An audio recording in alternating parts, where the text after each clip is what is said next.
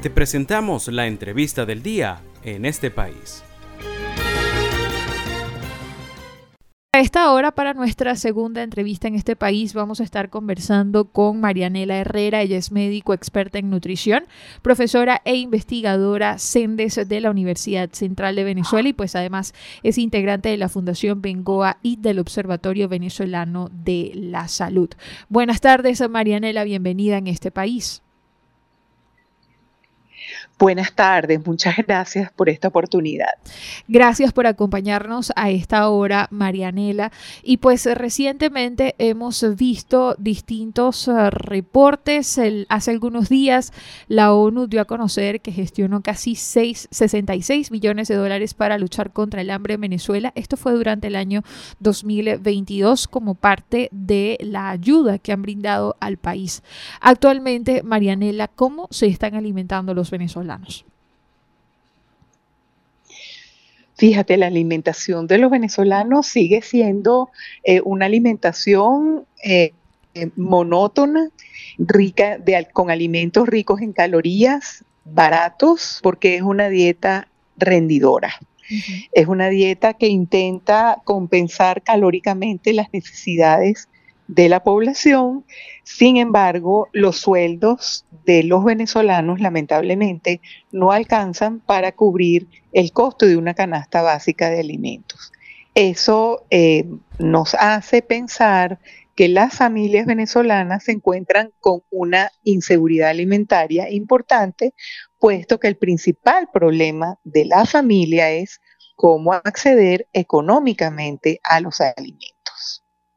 Marianela, y actualmente en otras oportunidades hemos conversado, pero hoy en día, ¿en qué porcentaje se están viendo afectados niños también y adultos mayores en Venezuela ante la inseguridad alimentaria?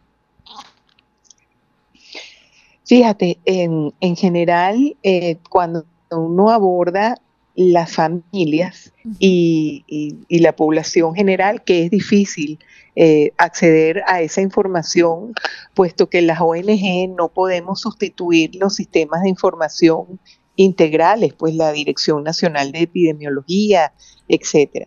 Pero sí tenemos em, una idea de en las comunidades evaluadas siempre estamos alrededor de un 30% de niños menores de 5 años con desnutrición crónica y em, adultos mayores vemos realmente uno de cada cinco con una desnutrición y una emaciación importante, reflejado por la pérdida de masa muscular, reflejado por la pérdida de peso.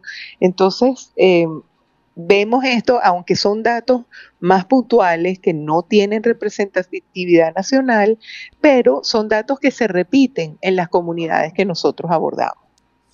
Marianela, ¿y precisamente en qué zonas del país están ubicadas estas comunidades?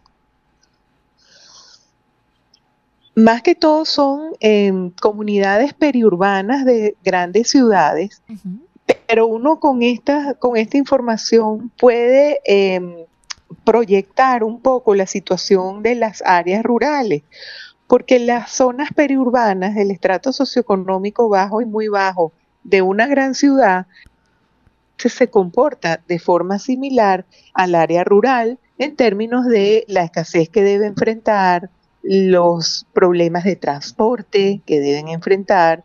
Veíamos hace nada más que unas horas eh, la tragedia de eh, los productores de alimentos que por la falta de combustible estaban eh, perdiendo pues sus alimentos justamente en un país que tiene la necesidad tan enorme de alimentar a sus ciudadanos como Venezuela. Entonces son estas inconsistencias y estas, estas problemáticas a todo nivel, porque al final todo está interconectado. El combustible, la economía, la productividad, la educación, eh, son pilares fundamentales del bienestar. Y todo esto cuando presenta fallas, entonces nos va a impactar últimamente en la seguridad alimentaria de los hogares. Muy bien, y le recordamos a nuestra audiencia que a esta hora estamos conversando en este país con Marianela Herrera, ella es médico experta en nutrición y además profesora e investigadora CENDES de la Universidad Central de Venezuela. También es integrante de la Fundación Bengoa y del Observatorio Venezolano de Salud. Marianela, lo comentábamos al inicio de esta conversación y pues la ONU aseguró que ha gestionado casi 66 millones de dólares para luchar contra el hambre en Venezuela, esto para el año 2022. A tu juicio, ¿qué balance se puede hacer sobre el impacto que han tenido estas ayudas específicamente sobre el tema del hambre en Venezuela? Fíjate, el impacto sobre la población atendida es positivo están ayudando a mejorar una condición de daño, se está mitigando y se está impidiendo un deterioro ulterior de la población atendida. ¿Falta mucho por recorrer? Sí, falta mucho por recorrer. ¿En qué términos? En términos de atención urgente, pero también en términos de acciones que sean más sostenibles a futuro. Un país que depende de ayuda solamente es un país que es sumamente vulnerable y donde el hambre, nosotros eh, ya, ya hemos visto por experiencias eh, globales a nivel mundial, el hambre no es solo cuestión, erradicar el hambre no es solo cuestión de distribución de alimentos.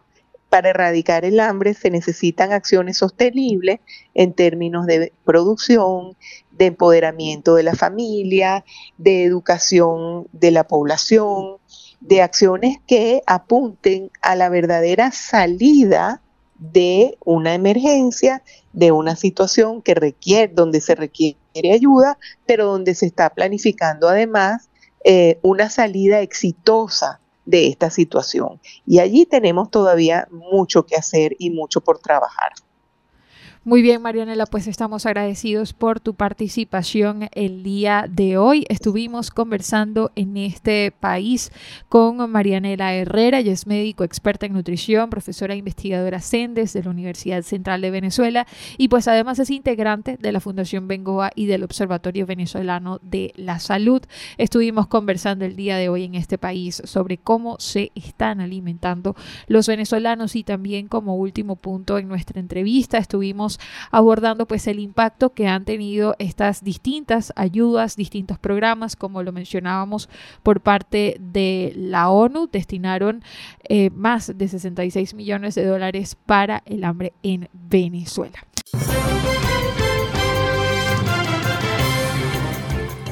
Esto fue la entrevista del día en este país.